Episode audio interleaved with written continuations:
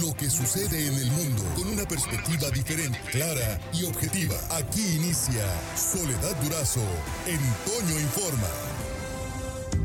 Soledad Durazo en Informa. En la línea telefónica el diputado Eduardo Urbina, del Partido Acción Nacional, que como le comentaba al inicio de este programa, el Partido Acción Nacional está solicitando que al INE que atraiga la elección de Sonora. Buenos días, diputado. Muy buenos días, Soledad. Un gusto saludarte a ti y a todo el auditorio. Muchas gracias. Eh, ¿Con base en qué hace esta solicitud, diputado, el Partido Acción Nacional? Bueno, en base a una acción de la presidenta del instituto, Guadalupe Tadei, donde el pasado miércoles sobrepasó sus funciones. Eh, intentaré explicarte lo más breve posible. El miércoles se definió una resolución del Tribunal Estatal Electoral que tumbaba la candidatura común en 10 distritos locales para la coalición Juntos Haremos Historia, encabezada por Morena, basada en que el panel, integrante, un partido que integraba esta coalición, no podía ir en más de 35% de los distritos locales. De repente, el miércoles 40 minutos antes de que iniciara la tribunal, la presidenta manda un oficio anexando una reforma de estatutos del panel que ya le permitía, según sus estatutos, ir en el 50%. El problema de este oficio es que estos estatutos tuvieron que haber sido aprobados por el Pleno, por el Consejo General del Instituto, y eso no sucedió. ¿Y por qué no sucedió? ¿Cuál es el problema que no haya sucedido? Que ella manda este oficio sin que nadie se lo haya pedido, de un oficio que supuestamente entró en septiembre al instituto, mas sin embargo no está sellado, es decir, no se tiene registro que haya entrado oficialmente al, al, instituto. Por ni, ni el antecedente de que el Consejo General haya sesionado para, para, para aprobar estos, eh, eh, estos cambios? Sí, no, no, fue aprobado por el Consejo General. Eso es, es, es, es claro, pero ni siquiera nos vamos un poquito más para atrás. Cada mes el Consejo, digamos, entra como correspondencia. Cada mes hay un registro de qué correspondencia entra y no hay registro desde septiembre a la fecha de que esa reforma de estatutos haya entrado. Entonces, con base, con base en eso, ustedes dicen eh, es que se, e, es, un, es un oficio hechizo, es un invento de la, de la, de la presidenta. Es, yo, yo, te diría que es el, el oficio, pues es válido, lo firma ella. El problema es cómo ella se enteró, cómo fue enterada de esta reforma de estatutos del panel del mes de septiembre. Y durante toda esta acción hay una serie de obligaciones legales, por ejemplo, si el oficio se recibe en septiembre, tiene hasta 30 días para bajarlo al Consejo General del IE. Si no lo bajó, es un acto ilegal. El mandar el oficio sin sellado el, de oficial de partes es una omisión legal. Es decir, existen varias eh, fallas a la ley o desconocimientos brutales a la ley electoral, principalmente la ley de partidos políticos de parte de la presidenta, con lo cual demostró, además de un desconocimiento, una incapacidad, creo que se debe investigar el posible dolo y la posible parcialidad al meterse a defender 40 minutos antes de que resolviera el tribunal algo y que hay que aclarar mucho que no lo hizo cuando mandó su informe de autoridad. Es decir, ella está obligada a mandar junto con la impugnación que mandó el representante Sergio Cuellar eh, de, la, de esta impugnación un informe de autoridad. Y cuando mandó el informe de autoridad no mandó esto. Es decir, no había mandado y de repente 40 minutos antes aparece este documento. Y también debo recordar que el panel mismo, como tercer interesado en la impugnación, tampoco mandó sus estatutos, ¿eh? Y eso es lo raro, es decir, si tú como partido te están impugnando porque no puedes ir en más del 35%, pues me imagino que mandas desde septiembre tus nuevos estatutos donde te permiten ir en el 50%. No lo mandan. ¿Y quién lo manda? Lo manda la presidenta del instituto para defender al panal y por ello a la coalición Juntos Haremos Historia que encabeza Moreno. Ajá.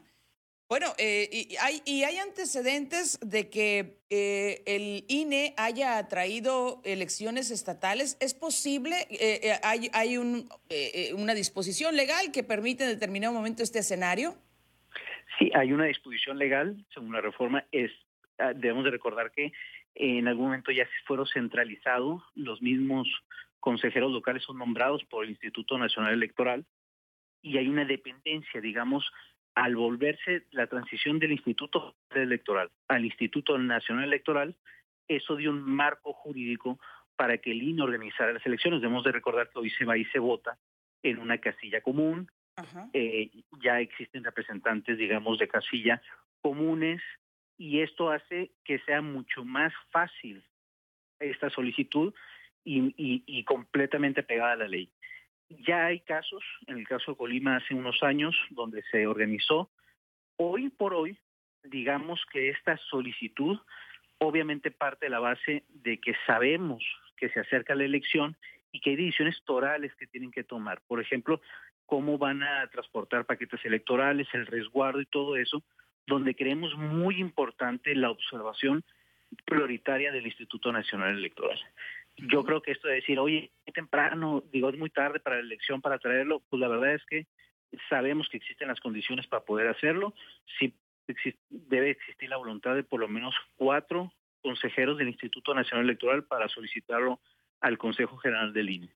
¿Hay, eh, ¿Hay un tiempo que, no sé, determinadas horas, días en que tenga que responder el INE? No existe. Obviamente tiene que ser resuelto en Consejo General. En la ley no marca un límite de tiempo. Obviamente, eh, otra vez, la elección, eh, digamos, es cuidada por miles de ciudadanos, representantes, funcionarios de casilla, funcionarios electorales que son los que transportan los paquetes, es decir, es una estructura muy grande. Aquí solamente falló una persona que decidió dejar atrás los principios rectores de imparcialidad, de certeza, que es la presidenta del instituto. Debemos ser claros, hay una confianza en la institución electoral, en los funcionarios electorales. En la que no hay confianza es en la presidenta del instituto que ha decidido quitarse la máscara y apostarle a eh, Morena y a sus aliados.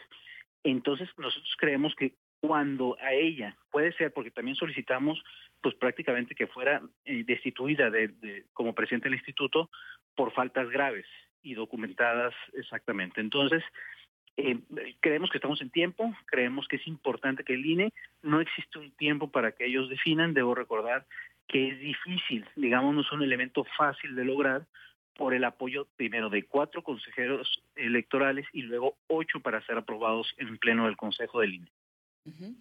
Pues vaya, eh, vaya que se está complicando el panorama, eh, eh diputado, se está complicando el, el panorama con eh, el árbitro electoral que ha dejado un mal sabor de boca desde la transmisión del primer debate, que fue un desastre y que no explicó a satisfacción lo que ocurrió.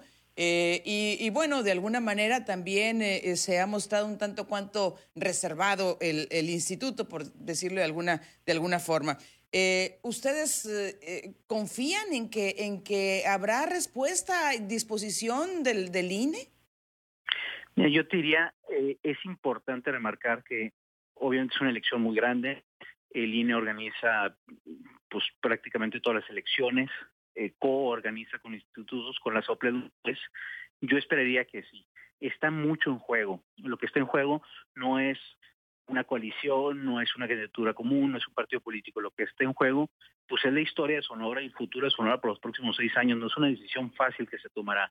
Y pareciese que ante el cambio de elección que antes, digo, hace unos meses parecía abierto y hoy es cerrado y es posible que sea una elección donde la definición sea, eh, digamos, el día de la elección, ¿sí? Pues se tiene que tener confianza, obviamente, en los resultados electorales, se tiene que estar confianza en los manejos de los paquetes y yo creo que el INE debería responder. Obviamente existe, eh, digamos, una junta local del INE que está coorganizando muchas de las cuestiones, existen eh, consejos distritales del INE, donde esperemos nosotros poder eh, trabajar junto con ellos en la supervisión. Obviamente lo que esperamos es que resuelva el Consejo General del INE, Así nuestro representante ante el Consejo lo manifestará y lo solicitará y esta semana estaremos trabajando para visibilizar pues el trabajo que está haciendo la presidenta del instituto de manera parcial. Eso es muy importante recalcarlo. La desconfianza no ha empezado hoy. Es evidente y al interior del instituto se sabe la parcialidad de la presidenta. Solamente que hoy decidió dar no uno, tres, cuatro, cinco, diez pasos frente y totalmente jugársela a favor de una coalición cuando era innecesario. Nadie le pidió que mandara el oficio 40 minutos antes. Es decir, es increíble lo que hizo. Es una evidencia de que está siendo parcial. Y, otra vez, podemos decir, bueno, mira, la función de los debates la primera vez falló, la segunda también falló, pero eso literalmente puede ser producto de una incapacidad. Esto es producto de un dolo, es producto de rebasar sus funciones y es producto de jugársela con un partido político y una coalición cuando su principal papel debería ser la imparcialidad para dar certeza a las elecciones. Hoy lo, la presidenta decidió no hacerlo y creo que está más preocupada porque en septiembre sale a buscar chamba que por hacer su trabajo el día de hoy. Diputado Urbina, muchas gracias por tomarme la llamada.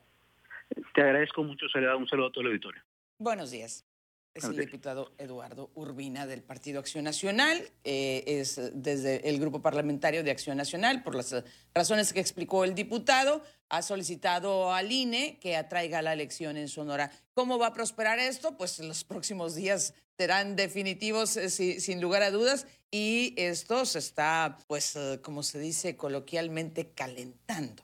lo cual es, lo cual es complejo, lo cual es preocupante sin duda para la jornada electoral. Por hoy terminamos, pero la noticia no descansa. Y nosotros tampoco. Soledad Durazo le espera de lunes a viernes a las 5.30 de la mañana por la cadena Larsa Comunicaciones. Con más noticias, más información, más Soledad Durazo en Informa.